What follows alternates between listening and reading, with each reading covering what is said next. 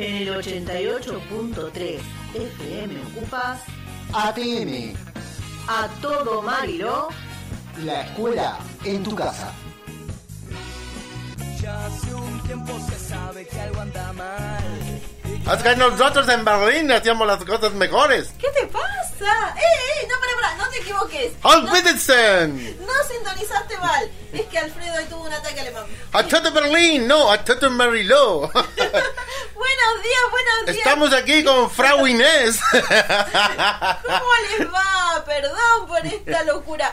¿Cómo andan? Espero que se encuentren muy bien, espero que estén bien también junto a sus familias, cuidándose mucho, como les decimos siempre. Les damos la bienvenida nuevamente a esto que es ATM, A todo Mariló. tus profes en la radio. Acá, como todos los días, o casi. Casi. de 10 a Venimos de un 11. tropezón ya, el lunes tropezamos. Ya una arranca así como choco la semana. Encima una semana corta. Sí, sí. Una semana cortita. De 10 a 11 de la mañana les decía, vamos a estar acá acompañándolos como todos Andamos como chorizo en, ba- en bandeja de enlosada, como dicen, de un lado para otro, cayendo, ¿no? Está gracioso y no sé qué tiene. El mate le El pega mate, sí, tiene la, la justo, justo la hierba, justo el agua, la mal. Y el temperatura. edulcorante. El edulcorante y el limón que le pego una chorrada adentro para tener mucha vitamina C para poder Y soplar. el jengibre. Más que mate es una sopa de yuyo. Sí, es una sopa, es, Pero bueno. es algo que tomamos dentro del mate como para justificar que estamos tomando mate, pero en realidad hay de todo ahí Hay de todo ahí. bueno, les decía, eh, desde la bienvenida a este programa, la idea es que ustedes puedan, uno, distraerse un rato, porque estamos todos encerraditos y a veces un poco aburridos. Después también tener noticias acerca de sus profes o de los temas que estamos hablando en las diferentes escuelas. Así que vamos a traerles noticias desde ese lugar y después comentarles un poco siempre sobre hechos de la historia, sobre, no sé, cosas que de la realidad de la también, realidad, o sea, de la actualidad nuestra. Algunas cosas de concernientes a mi materia, yo soy profe de comunicación, que siempre a veces me dejan de- decir así como un bocadillo y yo hablo rápido para que no me callen. A veces tarda 20 minutos hablando siempre lo mismo. Le digo, ¿qué quisiste decir? Nada. Coso. Y cosas. y coso. Bueno, pero la idea justamente de este programa es, es hacer eso, ¿no? Estar acá acompañándolos en todo este tiempo que dure esta eterna cuarentena. ¿Cuántos días Acompañándolo, 170 largo ya. Vamos a llegar a los 200 y pico. Y cuarentena, cuarentena, quizás eh, 300, póngale. Yo creo que sí. De hecho, 300. estaba, estaba viendo, en, uno mira los canales de noticias y lee los portales de internet y demás, y la situación es realmente preocupante. Es muy preocupante, más que nada en lo que es la zona de, de Lamba y algunas provincias. Jujuy, Sí. por ejemplo. Jujuy está atravesando Uy, Mendoza. horas dificilísimas. Mendoza también. Recuerdo que se querían separar de Argentina, pero... Sí. eh, ah, están margen- auxilio Argentina. Auxilio, ayúdame, Jebus. Sí, al margen de Ciencia, sálvame. están este, atravesando una muy difícil situación. ¿Por qué? Porque el sistema sanitario, como les dijimos siempre, no estaba preparado para esto. Y Entonces, porque no aprovecharon el tiempo de la cuarentena fuerte para prepararse, preparar sus hospitales, preparar sus salas. sus con- médicos. Es fundamental. El plan también- nacional no lo quisieron adaptar porque diciendo ¿Sabes acá no pasa. El Y otro les día pasó. pensaba que mm, una cuando yo estudiaba medicina hace muchos años, eh, escuché algo que me como que me bajó toda la ilusión. Fue antes de la invención de la vacuna, ¿no? Sí. y decía que eh, Argentina era uno de los países con mayor cantidad de médicos en América Latina. Nosotros tenemos muchísimos médicos acá. De, eh, de hecho, me acuerdo una frase que el querido Favaloro decía, tranquilamente podemos eh, no anotar más para la Facultad de Medicina durante dos o tres años y no va a pasar nada. Porque no iba a caer la cantidad. claro, pero hoy vemos la importancia que tiene nuestro personal de salud. Imagínense lo que pasaría si nosotros no tuviéramos el acceso gratuito a la universidad para poder estudiar. Eh, si bien uno cuando ingresa a la universidad tiene un gasto, obviamente tiene gasto de pasaje, tiene gasto de fotocopias, gasto de libros, de materiales, pero no paga una cuota. Porque la- en realidad las cuotas de las universidades esta- eh, privadas son muy caras. Tengo mi hermana que se recibió de abogada dentro de la- la Universidad de Morón y salió salado el título, porque el título también lo tenés que pagar. Claro, vos tenés que pagar no solamente la cuota mensual, tenés que pagar la inscripción, tenés que pagar la inscripción a exámenes, tenés que pagar el derecho a examen, tenés que pagar la revisión del examen en el caso de que vos no estés de acuerdo con la nota que te pusieron. O sea, tenés que pagar, pagar, pagar, pagar, pagar. Una universidad privada es pagar, pagar, pagar. Además de... Y generalmente los contenidos hasta a veces son menores que los que se dan en una universidad pública. Sí, eh, o por lo menos son menos diversos. Y, menos yo- diversos. y no te das el lujo de tener profesores de renombre eh, tomando un café con vos y hablando del- de, la de materia. la vida también. O profesores tomando mate dentro de la cursada con vos, convidándose mate, mientras charlando de, las cosas de la materia. De la materia y de la aplicación que tiene en la vida cotidiana la materia que estás estudiando, porque hay gente que ha tenido, les cuento, para trabajar y ser profe en la universidad. No es que yo presento un currículum y ya está. No, Es ojalá toda- fuera de fácil así. Es toda una carrera que uno tiene que hacer ahí adentro, siendo primero estudiante, después tenés que estar como ayudante gratis. Ayudante de cátedra, que sos él, corre, ve y dile y ahí corregime todo esto de los profesores. Total, he sido ayudante de cátedra durante Ayudante años. de cátedra en investigación. No, o sea, sos el que te quemás las pastillas, la patilla, la ceja, el- los dos ojos, Todo. viendo libros, libros, libros de Chequeando- fuentes, chequeando, fuentes, fuentes. todo para la armada de un libro que va a ser presentado con el nombre del profesor. Titular. Vos sos el ayudante. Exactamente. Vos no aparecés ni en los créditos. No, y bueno, tenés No, Felipe Piña. Él hizo su duelo personal. Eh, en la particular, cuando era ayudante, yo no cobraba, obvio. Y, y sí me traía mucho trabajo a casa porque tenía mucho que corregir y ayudar a preparar y era, era muchísimo la dedicación. Después de ahí pasás a, a otro escalafón que es, eh, ya no es ayudante, sino que eh, sí te pagan por esa ayudantía. No me acuerdo ahora cómo se llama. Los pasantes, las pasantías. No, No, ¿cómo se? Ay, cosas que yo nunca quise ser, así que. Ya va a venir a- adjuntos, creo. Sí. Después sí accedes a ser profesor, pero no titular. No Y- jefe de cátedra. No, y para titularizar tardás Muchos años. más que en la escuela. Y el sueldo no, no es este. No, eso no es gracioso, ¿eh? El que piensa que en la universidad se gana plata, no va por ese lado, chicos, corran para... Lo que ganás en la universidad es el, el- bueno, el prestigio. Entonces, por eso no tiene esos, esa calidad de profesor. Yo le digo, es la cucarda, o sea, el prestigio internacional o nacional que te puede llegar eh, con un doctorado en una universidad Además donde de eso... eso, tenés que ser doctor, tenés que tener especializaciones, posgrados, estar la vida estudiando. Entonces, Es lindo, no digo que no, a mí me encanta esa vida, pero no es la vida práctica que llevo yo diariamente. o sea, Claro, y esa, esos son la calidad de los profesores que se tienen en la universidad pública. Entonces vu- vuelvo a retomar lo que estaba pensando, y me fui por las ramas como siempre, como siempre me pasa. Eh, y me preguntaba, eh, ¿qué, se, ¿qué hubiera sido de nosotros de no tener la cantidad de médicos de base que tenemos? Tenemos muchísimos médicos, enfermeros, instrumentadores, personal de salud. Hay mucho en nuestro país. Ya te digo, es uno de los países en Latinoamérica con mayor cantidad de médicos recibidos, pero además esos médicos con la calidad que tienen. Porque Y no con sus con sus especializaciones. especializaciones y, y demás. Porque justamente estamos hablando de nuestra universidad pública y gratuita. Así que Y se laburan la vida. Estudiaron 7, 8 años de carrera, con las especializaciones que salen novedades todos los años. Y van y se especializan porque quieren estar a tiro de la última novedad en medicina, quieren saber cómo los nuevos, em, la mejor aparatología, toda la aparatología moderna, nueva, tienen que estar al tanto porque cuando llegan a tenerlas, tienen que estar, pero muy cancheros en manejar eso, porque no, no, no cualquiera maneja uno de los nuevos respiradores digitales. por ejemplo, pero además después vienen a trabajar. Le erraste en una coma y lo dejaste a un hombre seco. eh, vienen a trabajar también a, a los hospitales públicos en condiciones que no son las óptimas, en condiciones bastante complicadas. eh, y tienen, Y- son pura vocación. Y supuestamente son 8 horas, 6 horas y No, se quedan 14, muchísimo. 16, 18, Hacen 24, guardias hasta de 48 48. horas. Eh, te digo, el sábado a la noche tuve que salir eh, a- por una urgencia. No, el lunes, no, jueves a la noche. Tuve a que salir por una urgencia al hospital y me recibe una doctora que estaba hace 48 horas ahí. Sí. 48 Más horas. ahora en este contexto en el que nuestro personal de salud no está teniendo Y francos. Y la chica fue sincera, me dice, mi compañera está cayó, se cayó por COVID.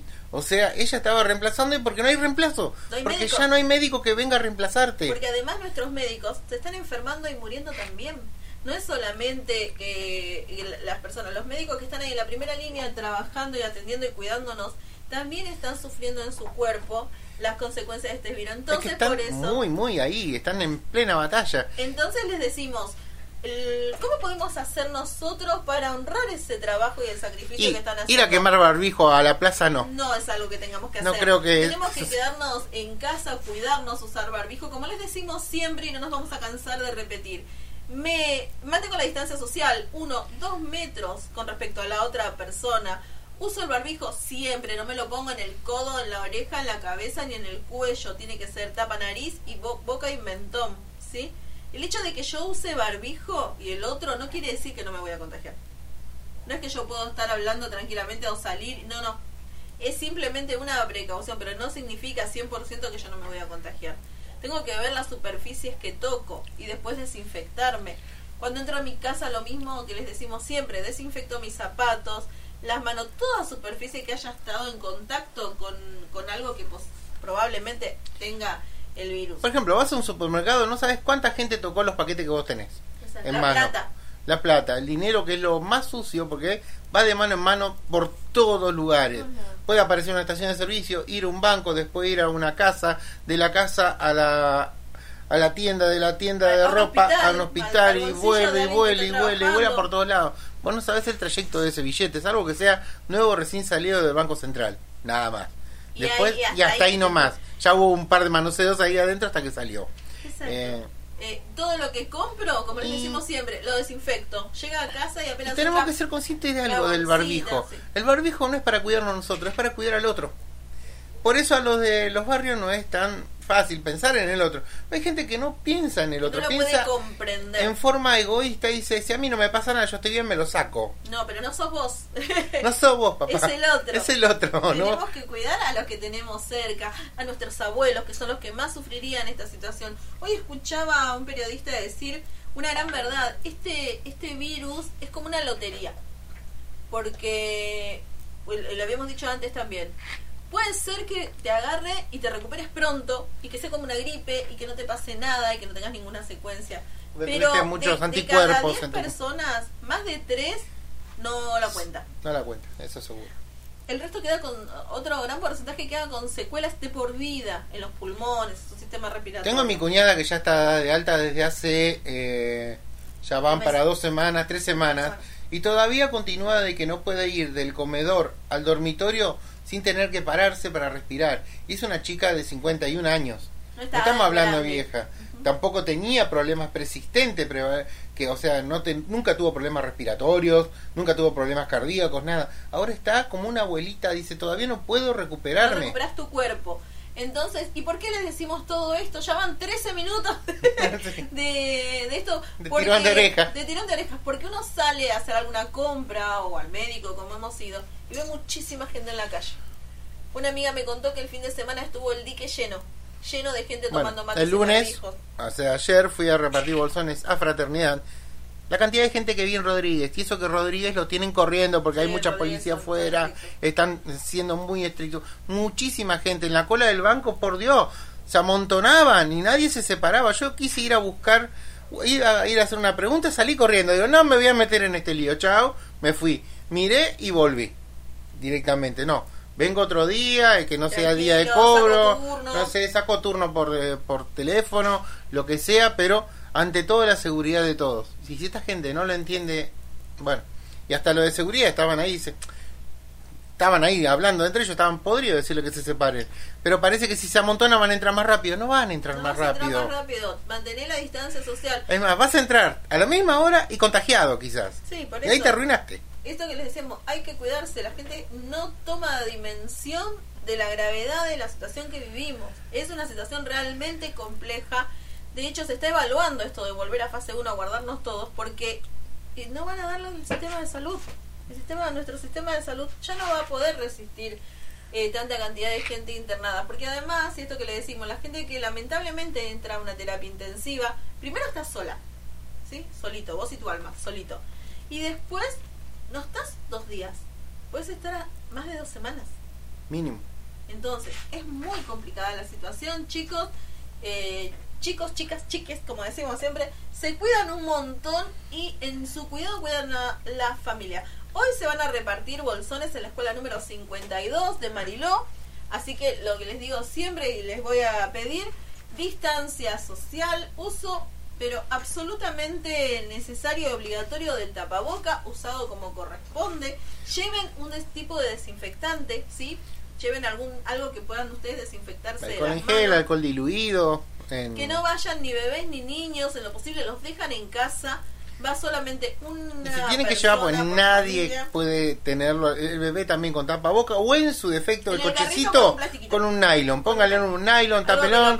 Eh, no hace falta que anden diciendo que bebé más fachero, le ponen un nylon, lo que sea, lo cubren, protejan a sus criaturas. Y además de eso lleven una bolsa para poder llevar la mercadería, porque si bien eh, hay bolsitas, a veces se rompen o a veces no... No son de buena calidad, No, son bolsas que soportan... Es como la bolsa de la compra. Es como para ir a comprar dos kilos de pan y estás llevando 10 kilos de mercadería, así que y encima mercadería cortante como los, eh, los paquetes de leche, lo- el tomate, las Así latas. que, eh, son esas las precauciones que les vamos a pedir que tomen mañana, por favor. Hoy se estuvo entregando mercadería en la escuela número 34, también de Mariló, nuestros compañeros estuvieron presentes el pro- la profe Sonia de matemática, el profe José Arismendi de historia, no me quiero olvidar de ninguno, pero me voy a olvidar seguro. Seguro. Los preces Adrián y Mario también estuvieron presentes, eh, muchos Silvia. profes.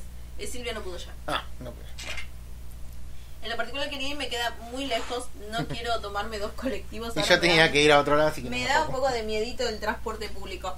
Pero bueno, estamos así, entonces les decimos, eh, se cuidan un montón, por favor, se cuidan mucho. Para poder después, como les decimos siempre, volver a vernos y estar contentos. Vamos a arrancar escuchando alguna musiquita linda. Déjenme ver qué tengo acá. Hoy estuvo hablando conmigo Mika, de la ex alumna de la escuela 52. Y estuvimos escuchando esta canción. Y Alfred también nos estuvo ayudando con una Ah, porque me tarea que preguntaba había- de la simbología de la balada ¿Cuál del diablo y la simbología muerte. que tenía la- el diablo de ¿Qué la- representa esa canción? Exactamente, y ayudando a Mika pude escuchar de nuevo a la radio que me encanta esa canción que es viejita y dije, bueno, la voy Que a la compartir. conoce más que al arroz con leche ya para Totalmente, así que la compartimos con ustedes. Estaba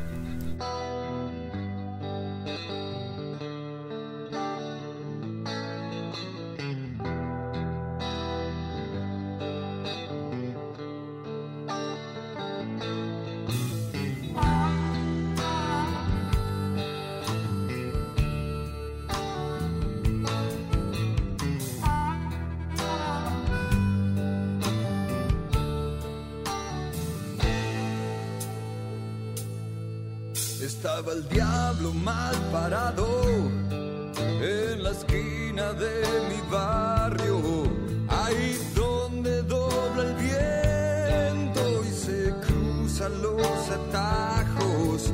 Al lado de él estaba la muerte con una botella en la mano.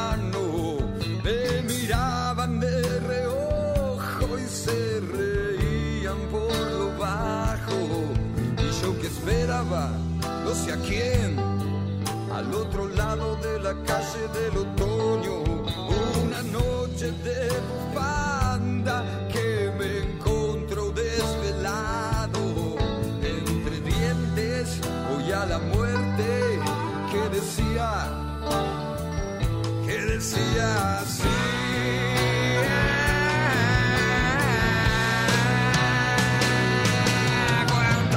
se habrá escapado como laucha por mirarte? Y esta noche que no cuesta nada, ni siquiera fatigarme, podemos llevarnos un cordero con solo cruzar la calle. Yo me escondí tras la niebla y miré al infinito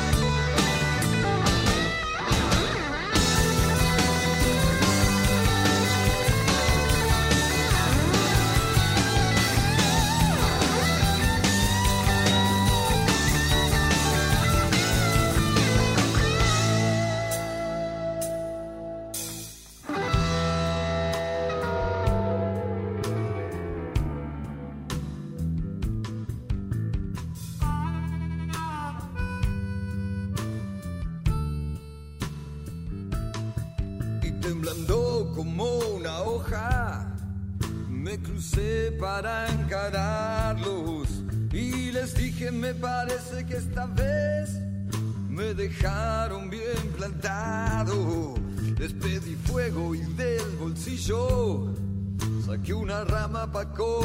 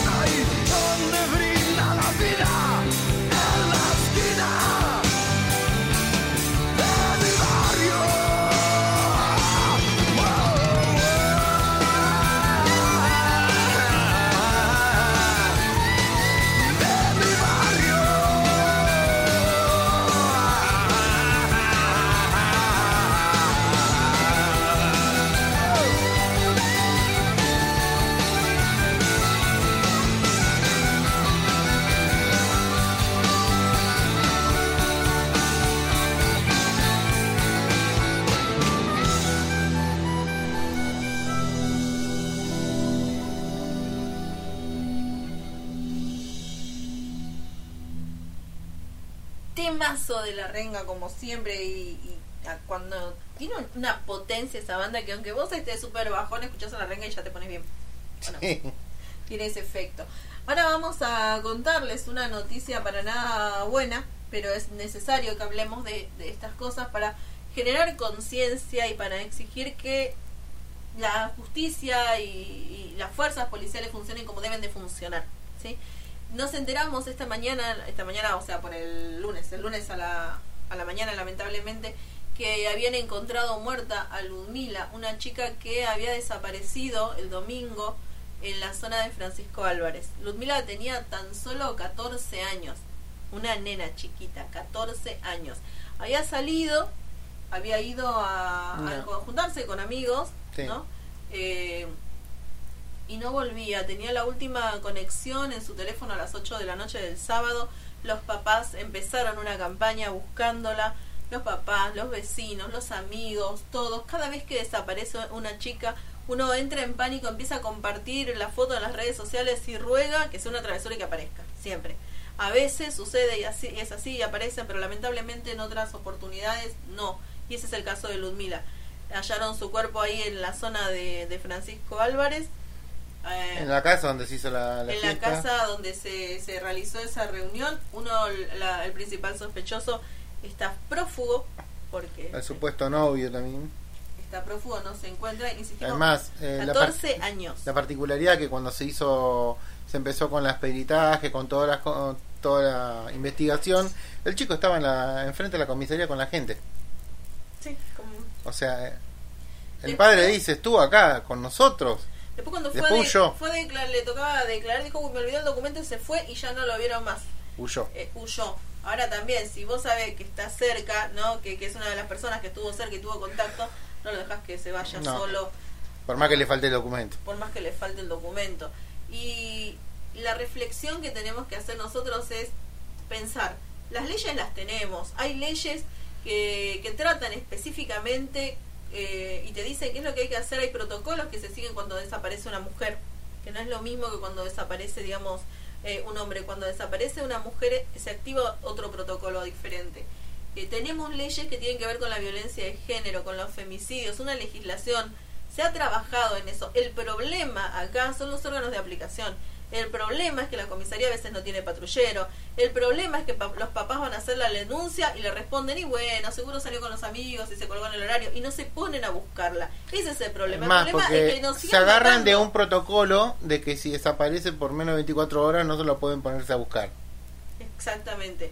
Cuando en realidad sabemos que cuando una mujer desaparece, cada segundo cuenta. Cada segundo cuenta. Estamos, en lo particular, estoy in- indignada, enojada, dolida, triste, eh, acompañando en la bronca del dolor a la familia, a los papás. Era hija única. Los papás están desesperados eh, porque nos siguen matando, siguen matando chicas como si fueran nada, como si fueran. Y, y nadie se. En- ya se conmueve. En los ministerios de más. seguridad todos se enorgullecen de que gracias a la pandemia hubo menos robo, menos intromisión a las Pero, casas, todo. embargo, pero el único número que no bajó y subió fue el femicidio. Exactamente, la violencia de género, los femicidios siguen Estamos a la a, a la orden de uno, un femicidio cada 24 horas. Y eso es gravísimo. Entonces, por ahí cuando vos ves que las chicas se manifiestan y, y se enojan, porque realmente se enojan y les dicen peyorativamente feminazis, no, es porque la bronca y la impotencia de saber que nos están matando y que no se hace nada y que la sociedad permanece así indolente como si no les importara o justificando lo que sucedió y mirá si andaba con tal ropa, si andaba a tal hora, si se juntaba con tal, esos no son justificativos. Cualquier persona tiene todo el derecho del mundo de hacer lo que quiera con su vida, lo que no se puede hacer es ni matar ni violar a otro. ¿sí? Como sociedad tenemos que reflexionar como mujeres pensar cómo estamos educando a nuestros hijos varones, qué es lo que está pasando, porque no dejan de caer el número de femicidios y es terrible. Hoy nos tocó de cerca, lamentablemente. Estamos, ya ese Moreno, lo que como tantos casos Moreno hubo también, no, no es la única vez ni la primera. Varias chicas en Moreno en este último tiempo y, y también chicas que son secuestradas, que son secuestradas por los tratantes de blancas. Es terrible la situación que vivimos. Entonces, eh, llamémonos a pensar qué es lo que está pasando, que si existe la ley, ¿por qué no se aplica? Si existen los protocolos, ¿por qué no se ponen este, en funcionamiento como debe de ser? ¿Y por qué se sigue tratando a la vida de los ciudadanos como nada? Porque eh, era Nada. exactamente. De hecho, todo se empezó a activar porque el tío de Ludmila era policía. Y entonces ahí empezaron como a moverse un poquito más rápido. Como que era Y- compañero de la fuerza y dijeron, Pero bueno, además fueron los mismos padres los que activaron la aplicación en el teléfono de ella para poder determinar la geolocalización de ella para saber a dónde estaba. Pero no fue una fuerza externa, fueron los papás. Y fue la familia y fueron los amigos. No es que uno se siente protegido. Encima donde empezaron a recoger testimonios enseguida dieron con el lugar. Así que si lo hubieran hecho en el Antes. tiempo y forma, no hubiera llegado a las 7 de la mañana de ese domingo. también eh, una vecina alertó de que había gritos, de que Bueno, eh, eso, lo, no- eso es lo terrible. Lo- los vecinos escucharon gritos y nadie denunció. ¿Por qué no se denuncia? Si ¿Por qué se mete en el su ombligo? Digo, si- Exactamente. está escuchando ¿Qué que una chica la está pasando mal. ¿Qué nos pasa como sociedad y como adultos que escuchamos a una mujer gritar y no llamamos a la policía o no alertamos o no hacemos nada? Se entiende porque lo que dicen es que este hombre era muy violento, ¿no? Uno comprende el miedo, pero caramba, hay una vida en juego y vos no lo sabés si, si está pasando algo. Aparte, por más no. violento y capo, como dicen los pibes que se crea, eh, eh, si un unos vecinos saltan a alertar de esto de la violencia y van y le dicen algo o llaman a la policía y están atentos a lo que pasa, el tipo, por más violento que sea, no es ningún gil. Si sabe que, la- que va a cobrar, o sea, sabe que puede ir preso o que hay un par de vecinos que si le hace algo a la mujer va a cobrar, eh, no lo haría. Exacto, entonces si vos también, depende de nosotros como sociedad, si escuchás gritos, si escuchás que alguien la está pasando mal, llama a la policía. Llama a la policía. Nada. No hace falta que vayas a la puerta a gritarle. No simplemente hace el acto cívico y responsable de involucrarte porque hay una persona que no sabe si su vida está corriendo peligro o no, o su integridad está corriendo peligro. Entonces, como mínimo, llama, si esa- esas vecinas hubieran llamado a la policía, tal vez se hubiera evitado. Y estas conductas, eh, sin llegar al femicidio, antes existían y existi- existieron siempre. Y cuando siempre dicen, ¿y por qué mi mamá la pasaba tan bien? Y qué sé yo, no, no, no, tu mamá se callaba. Muchas, muchas mujeres se callaban violaciones, maltratos, golpes. Y eh, la un violación no era por un ser extraño, quizás era su propio esposo que la violaba Sí. cuando ella no quería. Exactamente, así que bueno, Hoy vamos a, obviamente, pedir justicia por Ludmila. Esperemos que esto se aclarezca, que no vuelva a pasar, que no tengamos que estar Siempre que pasa de- uno decimos ojalá sea el Sí, último. dentro de una o dos semanas este, diciéndote lo mismo. Esperemos que no. Eh, nos vamos ahora, terminamos este bloquecito, vamos a escuchar a, a A. Vivir Quintana, la canción Sin Miedo, que tiene que ver con esto que, que nos está pasando hoy.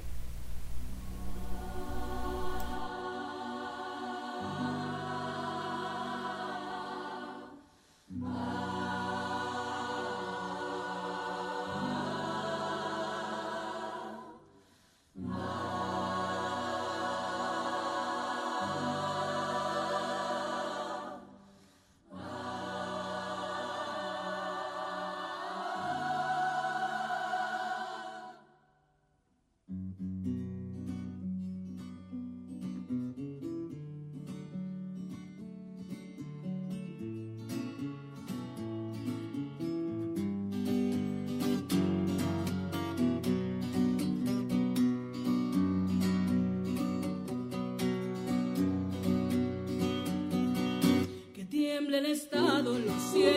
calles, que tiemblen los jueces y los judiciales.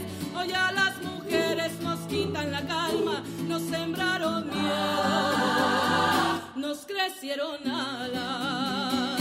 A cada minuto de cada semana nos roban amigas, nos matan hermanas, destrozan sus cuerpos, los desaparecen. No olvide sus nombres, por favor, señor presidente. Las compas marchando en reforma, por todas las morras peleando en Sonora, por las comandantas luchando por Chiapas, por todas las madres buscando en Tijuana. Cantamos sin miedo, pedimos justicia, gritamos por cada desaparecida. Que resuene fuerte, nos queremos vivas, que caiga con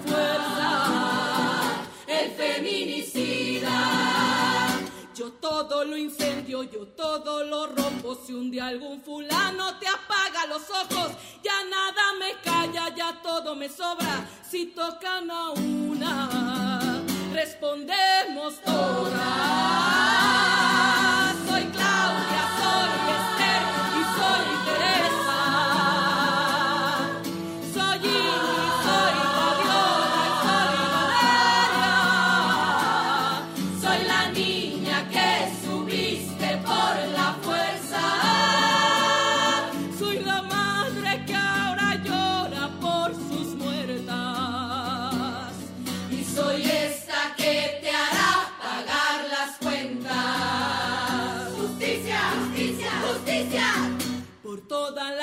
compas marchando en reforma, por todas las morras peleando en Sonora, por las comandantas luchando por Chiapas, por todas las madres buscando en Tijuana. Cantamos sin miedo, pedimos justicia, gritamos por cada desaparecida. Que resuene fuerte, nos queremos vivas, que caiga con fuerza el feminicida que caiga con fuerza el feminicida.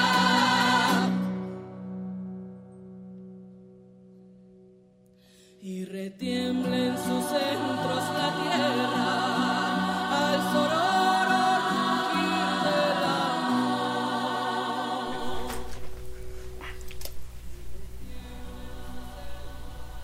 Te pone los pelitos de punta esta. Sí, es, es cantado con bronca, como quien dice, ¿no? Exactamente, Es muy sanguíneo. Demasiado lo que nos está sucediendo. Comenzamos este tercer bloque. Hoy descansan de los audios de los profes. Hoy no hay tarea. La tarea es que se pongan al día con lo que tienen en casa porque cerramos nota el viernes. Les digo, hasta última hora estuvimos eh, haciendo las planillas, llenando, tratando de esperar hasta último momento a ver que me caiga un trabajo, que me caiga un trabajo. Ya más. vendrá, ya vendrá, lo miramos desde lejos ahí. Ya vendrá, ya vendrá. Cerrando integradores, eh, gente que debía alguna materia, alguna previa que tenía y que los estuvo haciendo. Eh, así que bueno, ya estamos en súper tiempo de descuento. Espero que ustedes hayan podido ponerse al día y ya arrancamos una nueva etapa. Tenemos para mañana la profe Flavia de la escuela número 52 junto a otras profes de, de biología, de literatura y demás. Están armando un proyecto interesante. Me dijo que después me lo iba a contar bien, me iba a mandar un audio, así que estoy acá esperando, Flavia. Ver. eh, el audio a ver de qué se trata el proyecto. Yo más o menos me imagino sé que va a estar buenísimo. Viste que la 52 tiene un montón de cosas. Tiene la huerta, una huerta maravillosa. Hoy sí, hace rato que no veo, mañana voy a ir a ver. Sí, mañana me llevas. o sea, hoy. Hoy. Eh, para poder este ver esa huerta. No muchas escuelas tienen huerta. No muchas, son muy Espero venir con un- una calabaza o Eh, algo a colgar. además la profe Marce Esturino que, que la verdad que, que es una profe súper comprometida y que le enseña a los chicos cómo abonar la tierra, cómo plantar, cómo cultivar su propio alimento sano, que es fabuloso eso. Así que bueno, calculo que No viene por ese lado. No hay nada, no hay nada como tener Más tu huerta. ¿no? Sí. Que, Nosotros acá hecho- tenemos dos plantines de tomate cherry que acá una señora los adora como Ah, si bueno, fuera. tomates Ay, cherries. Bueno, la profe Marce me, me dio eh, morrones. Tengo morrones. Yo tengo mi orégano. Mi orégano que me dio mi mamá. Ahí lo tengo, rebosante el tacho de orégano, así que cada tanto le meto a la olla. zapallo, porque a mí el zapallo me encanta y quiero cultivar zapallo. Sí, ahora cuando arreglemos el alambrado del costado, vamos a poner Voy a zapallo. cultivar mucho zapallo. Y de diferente tipo. mucho. Y además, algo que no quiero que se me pase. Feliz, feliz cumpleaños a la profe Flavia. Flavia Morel, de la escuela número 52. No les vamos a decir cuántos años, porque no se dice. Sí, porque- anda por los 20 y 50. Por supuesto. Las mujeres no tenemos edad. Como digo siempre, la edad es un invento cultural. Sí, claro. Así que feliz, feliz cumple. Espero que la hayas pasado hermoso, Flavia. Desde acá te mandamos un beso enorme y decirte que te extrañamos y extrañamos muchísimo tus audios y contribuciones porque siempre eran muy, muy interesantes. Bien, Freddy, decime ahora, eh, en tu columna de historia. Efemérides. Nos quedó colgado para el 4 de septiembre, allá por el viernes. Nos quedó Y colgado. estábamos con el tema de las notas. muchas cosas con las notas. yo. Eh, un efeméride que no se nos tenía que haber pasado para nada, porque No, menos nosotros. nosotros, menos a nosotros. que tenemos el fanatismo por la historieta, fue el Día Nacional de la Historieta, Argentina. ¿Y por qué fue el 4? Es porque el 4 de septiembre de 1957 sale la primera edición de la revista Hora Cero, que se dedicó a los cómics. Una, eh, Hora Cero A la Argentina. Era una Argentina. revista argentina, porque estaban las revistas de afuera, Claro, de Nagash, ni, ni las hicieron acá, pero qué sé yo, el Tony, por ejemplo, que venía Tony también leía. D'Artagnan También leía. también. Yo las leía todo. Yo he leído todo. Es más, eh, la otra vez en un ataque febril, contento, aparecieron tres, en dividido en tres tomos, la Nippur de Lagash, Oh, yo la quiero por impresa. Yo la quiero impresa. y la tengo ahí en PDF y Ah. le pego una buena revisada y digo, chao, ¿cómo te hacía ir por, por todos lados? Nippur otro planeta. de Lagash, iba a pelear con gente de Ur, de los- las primeras poblaciones humanas. O sea, el que Yo hizo toda esa historieta hacía todo el. Y dentro de Hora Cero, una de las principales historietas que, que salió fue El Eternauta. Estamos escuchando. La que venimos escuchando como radioteatro hasta ahora. Que ya hoy tenemos que estrenar el capítulo número 29 ya. Después también tenían un desertor de el sargento Kirk, un desertor del ejército en el lejano oeste y hacía todas sus aventuras en el desierto de Nevada, Kansas, Arkansas, todos esos lados.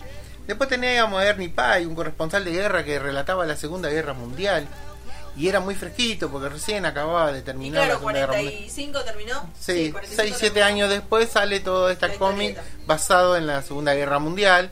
La gente compraba, gente de cualquier edad, no es que solamente los jóvenes veían. No, no, porque era una lectura muy difundida. Era algo cultural, ¿no? Parte, parte de lo que es nuestra cultura popular. Sí. Aparte, en Argentina ya teníamos historias eh, dibujadas desde hace mucho.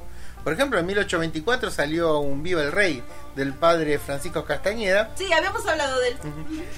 Realizó una serie de humorística litografía sobre las damas porteñas ataviadas con exagerados peinetones. O sea que usaba el humor grotesco para disfrazar a la sociedad, como él la veía de su lado eh, evangélico de la iglesia, ¿no? En 1835 apareció el primer periódico ilustrado en Argentina, el Diario de Anuncios y Publicación Oficial de Buenos Aires, con varias litografías que eran dibujos caricaturescos para promocionar algún, alguna venta. En 1863 aparece El Mosquito, que ese sí ya se ah, eh, especializa más en la política, eh, haciendo mm, chistes sobre política con dibujos de los políticos de, la, de ese momento, bien eh, exageradas sus facciones, claro. Si era narigón, orejón, cabezón, si era gordo, si vestía de determinada manera. tenía todo eso. Y bueno.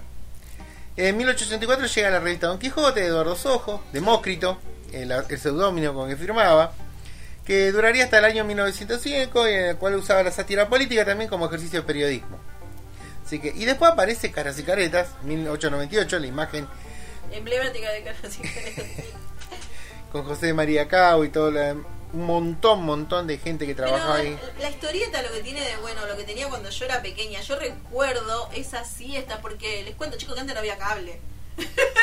Entonces, vos eh, en vacaciones, por ejemplo, ¿qué hacías toda la tarde? Llegó un momento en que te cansabas de jugar, o estaba lloviendo, o hacía mucho calor.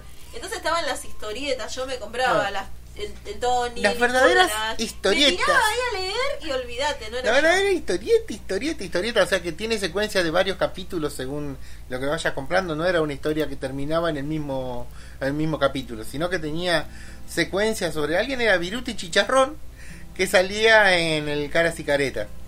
Me, me acordé de Obelix y el amigo de Obelix, ¿cómo se llama? Eh, Asterix y Obelix. Asterix y Obelix. Sí. Bueno, y así fuimos acercándonos hasta nuestro día, que aparecen después, sí, nuestro... La Villiquen, por ejemplo. La Villiquen que La. Villiquen que- Ay, que estaba así. En 1919 empezaba. Anteojito y antifaz. Sí. Y hay una calle acá en Moreno que eh, al, al autor de, de, de este tiene su nombre, que es Constancio C. Vigil. Y de hecho tenés en. La calle en Vigil es en honor a esto. está, El paseo de la historieta. Donde El paseo tanto- listo están, están todos. Está, está Mafalda. ¿Quién no ha leído Mafalda? Mafalda es atemporal, porque vos lees Mafalda y siempre tiene que ver con lo que nos está pasando. Esa pequeña niña tan crítica de todo. Bueno, y después siguen así subiendo, subiendo, subiendo, subiendo, hasta nuestro día en que, por ejemplo, eh, la, la revista Hora Cero, no, Fierro, la, la revista Fierro, que, que era la- una de las últimas donde aparece también eh, muchos, muchos de estos héroes que dijimos, eh, se hace digital y aparece en un portal de una un diario como es el Destape.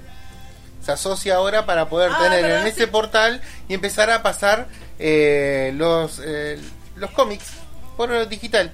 Lo pueden descargar gratis, lo pueden ver gratis en el portal, ya que no pueden porque hay muy pocas ventas, saben que O sea, eh, diarios eh, no está usando nadie. Hoy por hoy sí, ya no, casi como que no se está usando imprimir en papel, ¿no? Y distribuir de esa manera. Pero los invito, chicos, a ustedes a sumergirse en el mundo de las historietas porque es eh, en estos tiempos que vivimos es lo mejor. Pero además, lo que uno Otra- puede llegar a crear. Otras revistas que, que vimos de los 60, por ejemplo, Paturuzú, Uh, olvídate. Isidoro Quiñones, Cañones. Patuzucito, e Isidorito y sus aventuras, ese indio peguenche, tehuelche, imagínense que Yo en realidad la, la, la verdadera vida de los indios es totalmente difiere totalmente de ese indio que era dueño de toda la Patagonia y que era un millonario muy Excéntrico. fiel a la costumbre, excéntrico, porque a él no le molestaba ayudar a todo el mundo y era un héroe. Inodoro Pereira. Inodoro Pereira, querido Fontana Rosa. Inodoro Pereira Clemente. Un gaucho que, eh, pese a todo lo que dice el gaucho, eh, Fontana Rosa eh, no conocía ni la vida de los gauchos. Pero Él hizo historietas de, ese lugar, creó un personaje gauchesco que lo... Era Inodoro Pereira Mendieta, que era su perro. Mendieta eulogia. perro y Mendieta es uno de los filósofos griegos, así que medio como que Inodoro Pereira tenía su perro un filósofo y cuando decía alguna zarpada cosa de Inodoro decía, acá lo tengo al Mendieta que no me deja mentir y el perro le gritaba, no mienta don Inodoro. La verdad que los cómics te alegran la vida. Sí, son No. lo mejor que nos puede suceder porque Vos te pones a leer y te enfrascas en una... un- no es un libro, es mucho más corto que un libro. Tiene una historia resumida y con muy buenas imágenes que, por ejemplo, en el... Pero esa imagen te En el brinda- libro del Eternauta- Te, te brinda la información necesaria, nunca de más, cosa que vos puedas seguir rellenando de esos huequitos con tu Por ejemplo, en el Eternauta, eh, Francisco Solano López se hacía los libros en blanco y negro y cada vez que querías poner algo tétrico o algo más oscuro, se llenaba todo de, de tinta negra y quedaba solamente la imagen que vos querías ver para que se concentre el, el, el relato en, En ese personaje o eso que estaban viendo. Y en el Eternauta está patente, porque se, generalmente las batallas son de noche, esto oscurece todo. Miedo, miedo. Es muy, es muy, yo les recomiendo chicos, si lo pueden encontrar en internet, bájense Estamos el cómic y lo van a leer. Yo lo tengo, no sé, vamos a ver cómo lo podemos subir. Eh, tengo las tres, los tres tomos del Eternauta, porque el Eternauta se Porque dio si hacemos en tres de etapas de la vida de Germán. Westerger. El primero que salió Sí. en hora cero y los otros dos segundos salieron por, por otra revista, pero ya cuando estamos hablando mucho más adelante y el último Eternauta es sale ya en plena dictadura. Exacto. Bueno, ¿qué te parece ahora y como para rendir tributo a esto que fue el día de la historieta, si escuchamos el capítulo número 29 Vamos, que se llama un monstruoso ballet.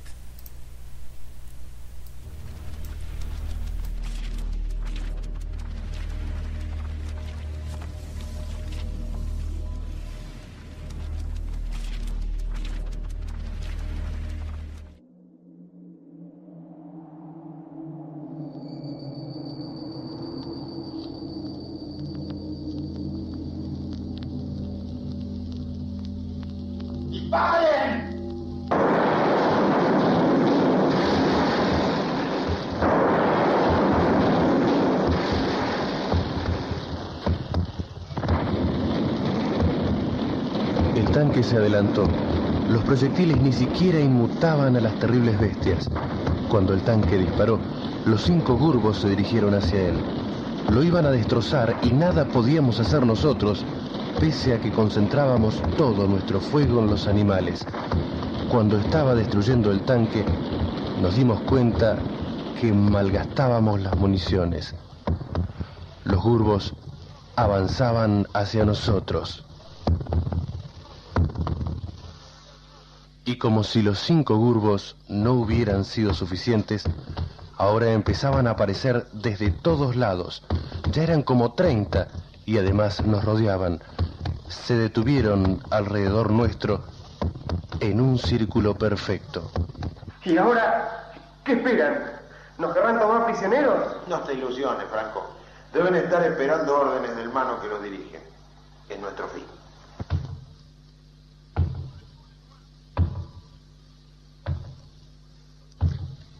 Un gurbo se adelantó. Vi a Franco subir al techo de un camión con un fusil en la mano. Los otros gurbos también empezaron a avanzar hacia nosotros. El gurbo más adelantado estaba a unos cinco metros de Franco, que ya le apuntaba con su fusil. Disparó, y el grupo pareció enloquecer y comenzó a atacar a sus compañeros. Franco había disparado al teledirector que el grupo tenía puesto bajo su cabeza. Lo imitamos. Todos descargaban sus fusiles en el teledirector de cada grupo.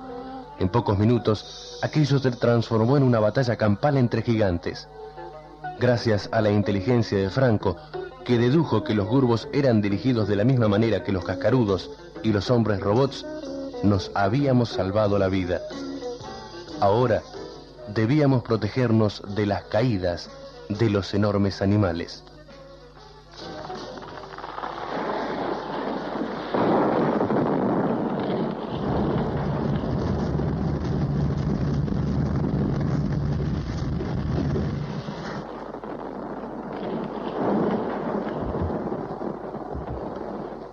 Todo había terminado. Los gurbos se habían masacrado entre sí y yacían tirados en el piso.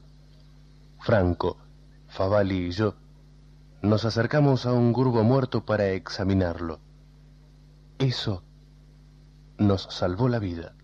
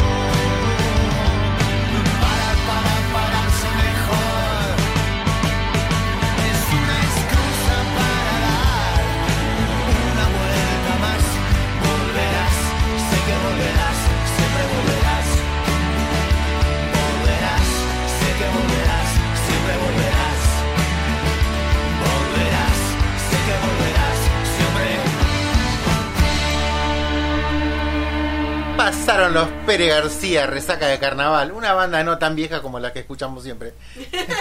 No es tan, tan, ancianita. No, no, no, son chicos que todavía están volando. tocando los 30, menos los 30, así que son bandas de chicos jóvenes. Cosa que no, no solemos poner siempre. Cada vez que ponemos un tema, Es viene. que los chicos jóvenes, como, no sé, mis estudiantes, ellos tienen, escuchan siempre música. Sí, son Siempre- antiguos. Siempre la misma. Entonces, yo digo, les voy a poner música distinta a la que escuchan siempre, como para que vayamos ampliando. Hoy me entregaron una La carpeta. función pedagógica no para nunca. Una, carpeta que es, tenía de, de portada un chabón con una capucha y todo y decía trap. ¿Por qué? Porque qué necesidad de arruinarte el cerebro. Bueno, démosle una. Yo voy a procurar y prometo y hago una promesa solemne de escuchar trapa a ver qué onda. No, no, yo no, no lo soporto. Eh, a ver si puedo de alguna manera eh, comprenderlo. No, yo no puedo. Comprendí el rap, el rap me encanta. No, no, yo Fan no del puedo. rap, el rap me, encanta. Acá, eh, Fulanito, el que tengo al lado mío, no le gusta y cada vez que yo escucho rap me pone caras. Pero no importa, escucho igual. Esta semana habíamos dicho que era corta. ¿sí? Cuatro Dijimos días. que tenemos solamente cuatro días. El viernes, dos. Fin de largo. Nos vamos a ir al patio. Van a venir los días lindos, calculo. Es- Dicen que sí. Decime que sí, decime que sí, yo me ilusiono, voy preparando Aseguran una que sí, pero no sé. Ña. pero ña. Eh, entonces les decíamos, es una semana corta, pero ¿por qué Freddy es una semana corta? Porque el viernes es 11 de septiembre, Día del Maestro. Así que nuestros saludos enormes, anticipadamente, es la previa, la previa del saludo a todas las maestras y Sí. maestros que están haciendo, no es del profesor, es del maestro. El nuestro es el 16, pero no lo hicieron Ah, feriado, así que nos sí. colgamos de este... A nadie le importan los profes. Los No, profes el 16 de septiembre, si no quieren saludar, acá estamos. Acá estamos. En nuestro Entonces, rinconcito. eh, les decía, a todas la- las maestras y maestros que están haciendo un esfuerzo muy grande, porque a nosotros nos pasa, somos profes de secundario, nuestros alumnos dentro de todo son más grandes, hay cuestiones que comprenden y uno puede hablar de, de- de determinadas cosas con... O sea, que te van a entender. con un audio te comprende. Pero el niño pequeño, el niño de primaria, el niño Ay, de Dios, no, inicial, ¿cómo haces? Por eso decimos y saludamos al esfuerzo que están haciendo las maestras y maestros por tratar de eh, no perder el vínculo con sus estudiantes, de llevarle, de hacerle a la, la actividad lo, lo más eh, didáctica posible para que ellos Para un, puedan hacer en para un casa. nenito que no sabe leer y escribir, que es en los primeros años, hacerle una actividad es complejo. Es muy complejo. complejo. Entonces, esto, esta pandemia vino a ponernos, creo que a todos en tensión con nuestras profesiones, a, a todos a, a tratar de, de- de buscarle la vuelta. De alguna manera siempre uno va a encontrar la En educación o pedagogía siempre dicen la, la caja de herramientas, esa maldita caja de herramientas que no tiene ni una pinza, pero es la de que los profesores eh, tenemos para enfrentar eh, las serias dificultades que tenemos en el aula. Alta dificultad tenemos ahora que ni aula. Pero a mí me daban herramientas, cajita de herramientas para el aula. Decía, ¿qué aula ahora? No hay aula. Hola, hola. Entonces, decíamos, este viernes es el Día del Maestro y se conmemora porque Muere mm, eh, Faustino Sarmiento. Una persona que no es De tu agrado. de mi agrado Ni para nada. ni Es más, pertenece a, a la parte más negra de la historia argentina. ¿Por qué? O sea, contame una A ver, la otra vez tuvimos Camila O'Gorman, ¿se acuerdan? Sí. Él fustigó para que la fusilaran y después fustigó al gobernador de la provincia de Buenos Aires porque la había fusilado. O sea, eh, más o menos como cambiemos ahora. se, se enoja por las sesiones virtuales, se enoja porque no hay sesiones virtuales, sesiones, sesiones presenciales, bueno, todo para complejizar y para para mover todo el avispero político. Eh, este tipo era así. Es el que manda a descuartizar al Chacho Peñalosa. Cuando era... Habíamos hablado, ¿se acuerdan allá por julio o antes acerca de, de Chacho Peñalosa y de toda se la- volvió más eh, más para el lado derecho del mundo derechoso intolerante cuando muere su hijo que era un capitán del ejército en las batallas contra eh, de la triple alianza contra el Paraguay en la guerra pa- contra el Paraguay y es ahí donde se torna más oscuro este personaje y una vez que es presidente bueno Nicolás Avellaneda que era su secretario de educación fue el que elaboró todo el plan de escuelas para eh, alfabetizar a la Argentina. Y él le pone la firma. Siempre se dice que él es el padre del aula, pero en realidad el que tuvo, la mente que estuvo atrás de todo eso es Nicolás Avellaneda, que luego va a ser presidente también de la nación. Pero mm, Sarmiento era una cosa que, chicos, si tengo que contar cosas de Sarmiento, es el es de los próceres nacionales con más pata de barro que le podemos encontrar. O sea que no, no puede quedar esa estatua paradita. Es un tipo nefasto. La verdad que tiene un- una lógica de odiar al gaucho por ser ignorante, Ah, atrasado. al gaucho y al indio. Eh, en, está en, la- en el diario El Nacional, se llamaba el diario, escribía cartas él. Y en una de esas cartas le decía a Bartolomé Mitre, que era presidente en ese momento de la guerra, de, la guerra con, con el Paraguay, que envía a los gauchos, ya que no sirven para nada, por lo menos que su sangre sirva para algo. Si mueren, por lo menos su sangre serviría para algo. Está la carta hecha en el diario Nacional, está en la Biblioteca Nacional, el documento histórico está cuando fue embajador por Argentina dentro de esa de esa política oligárquica que había en, en Argentina en esos tiempos, 1880, 1860, 1880, él cuando, como va de representación de Argentina, eh, una de las mejores formas que tenía para establecer diálogo con los otros políticos del, de los otros países era eh, invitarlos a orgías que pagaba el Estado Nacional para que ellos se divirtieran y así tener lazos de amistad con otros Y eso está embajadores. documentado. Sí, están eh, los costos de los viajes de, de él que está en el- los libros diarios del el Congreso Nacional y él ponía, no no disimulaba, decía orgía dentro. ¿Cuánto le costó la orgía de ese día? Ay, por favor. Bueno, por eso desde hace muchos años. Ella es también, también él le escribe a, su a uno de sus amigos que estuvo hablando con Mariquita Sánchez de Thompson un día mano a mano y él dice que no podía eh, disimular la erección que tenía al verla hablar a ella. Ay, no, qué horror. Bueno. bueno, ese personaje es el que festejamos el 11 de septiembre. Eh, por eso desde hace muchos años se quiere cambiar la fecha, ¿no? Y conmemorar a otro gran maestro de contemporáneo nuestro, a Carlos Fuentealba. a Carlos Fuente Alba, eh, que él murió justamente luchando por la educación durante una represión en Cutralcó, ¿fue no? En Sí, en el sur. en el Sí. sur. Eh, dicho sea de paso, que el- la- los autores ideológicos, quien fuera el máximo responsable político por la muerte de Fuente Alba, está libre y sigue ocupando un cargo público. Además quiere ser gobernador todo el tiempo. que quiere bueno. ser gobernador. Eh, y a él lo mata un policía que le tira una granada de gas desde atrás del auto. al- él iba en el asiento trasero, que eh, le pegan un. atraviesa el vidrio y la granada, el fungente de la granada se le atraviesa la nuca y lo empieza a quemar. Él estaba luchando por ni más ni menos que por una educación digna para sus estudiantes. Como estábamos nosotros Ujú. hace dos años cuando sucedió lo de Sandra y Rubén, eh, haciendo una marcha, yendo a la calle, ollas populares, preocupándose porque sus alumnos Porque había, tengan eh, una, una educación Fueron digna. 6.000 de pedido en una de la petroquímica de IPF que había cerrado en ese momento. Por lo tanto, esos, esos Entonces, niños chicos no tenían- no tenían para comer y no tenían... Igual, el barrio de donde él estaba era un barrio muy, muy pobre del sur. Y está, hay documentales sobre Fuente Alba y de los chicos. Alba, para que Y de lo los chicos, ver. cómo lo tenían a él. eh, Lo amaban. lo amaban, lo adoraban porque él le- les enseñaba y aparte de enseñarle, todo el tiempo fustigaba que sigan estudiando. Los, lo- le exigía que sigan estudiando y le llenaba de, de vitalidad a la clase. Los chicos lo recuerdan con mucho amor a él. Y acá nosotros en Moreno tenemos el, el monumento a Fuente Alba en la Que rotondita. es un monumento que no se hizo en otros lados, es muy raro, porque de todos lados te está mirando. Sí, es, es muy particular. Sus el- cejas, sus ojos, cortado en un, en un chapón, que, que es rarísimo, Hecho porque de vos- manera tal que de donde vos Uno- te posiciones te mira. uno cuando va en el bondi y va doblando, nosotros como tomamos el 11, dobla por la plazoleta Fuente Alba, y vos ya desde la salida de la Yela, ahí cuando agarrás eh, saliendo de España y que yo, empezás a ver la figura, y a medida que vas girando y te va mirando y te va mirando y te va mirando. Está, es Es hermoso. increíble, Así es que, hermoso. eh, bueno, desde acá nosotros nos sumamos a ese pedido de que en realidad el Día del Maestro, dejemos atrás esa parte fea de nuestra historia y entendamos que el Día del Maestro debiera ser eh, El día de Carlos Fuentealba. El día de Carlos Fuentealba. Bueno, hemos llegado al final de nuestro ¿Ya se acabó? programa. Se Uh. acabó, se pasa volando esto. Les recordamos eh, que pueden volver a escucharnos si están aburridos en casa y si se quedaron dormidos nuevamente acá por el 88.3 FM Ocupa, a quien siempre le agradecemos esta horita. eh, de 16 a 17 horas nos pueden volver a escuchar. Y, si no, Feli, Por la fanpage ¿Cómo se llama? ATM, a todo Marilo. Muy bien, ahí. Y si no, también. Por Spotify. Y ahí nos buscan como tus profes en la radio. ¿Sí? Ahí lo encuentran. Pero la idea es que no gasten datos. La idea es que escuchen la radio. Bueno, nos vamos con un tema que me hizo quedar Feliz co- feliz, gordo, como J de gordo, que así de ancho que eh, yo tengo grupito de WhatsApp y siempre arranco con un tema. Hay un cuarteto de la tarea que lo pasamos acá también.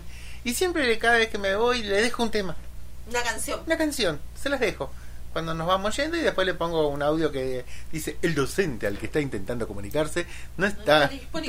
disponible por el momento. Vuelve a intentarlo más tarde. Y le pongo un temita. Siempre me despido así, para tener un sello Algo. que nos separamos y viene otra materia. Y les dejo 10 minutos de descanso, el timbre y todo. Y este tema lo puse y los chicos hoy me dijeron gracias, profe, porque nos alegra que nos pongan música. Y hay uno... Oh, ese... Mateo, no están todos aprobados. mañana nos vas a contar cómo fue la elección de delegados. La elección de delegado hoy, No, sí. no, no, pero mañana, mañana porque ya no tenemos tiempo. De mi parte les mando un abrazo virtual enorme, muy grande. Síganse cuidando, por favor, mucho, mucho. Hagan la tarea que nos encontramos mañana. Hagan la tarea.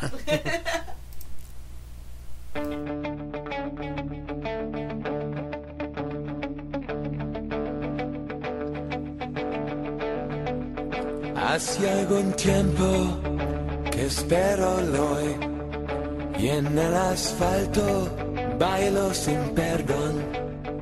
Me late un ritmo y una canción que hacia la calle me empuje el corazón. Voy a buscarte donde acordamos y sin pensar la misma hora,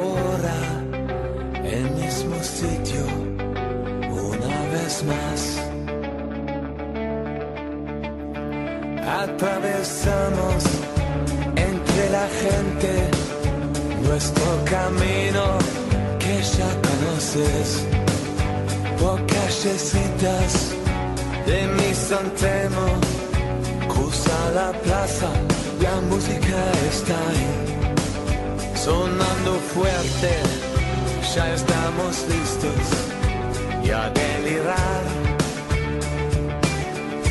Que nos espera, ya estamos prontos para arrancar.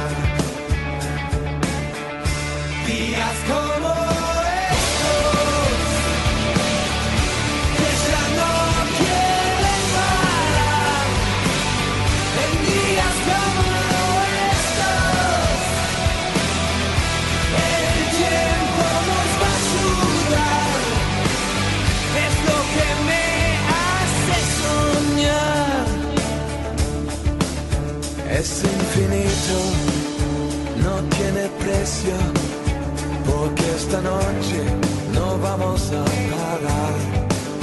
Voy a llevarte entre la gente. No tengas miedo, yo te voy a cuidar.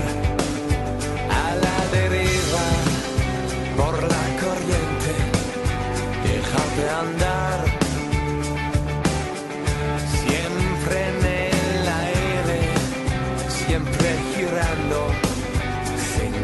Gravedad.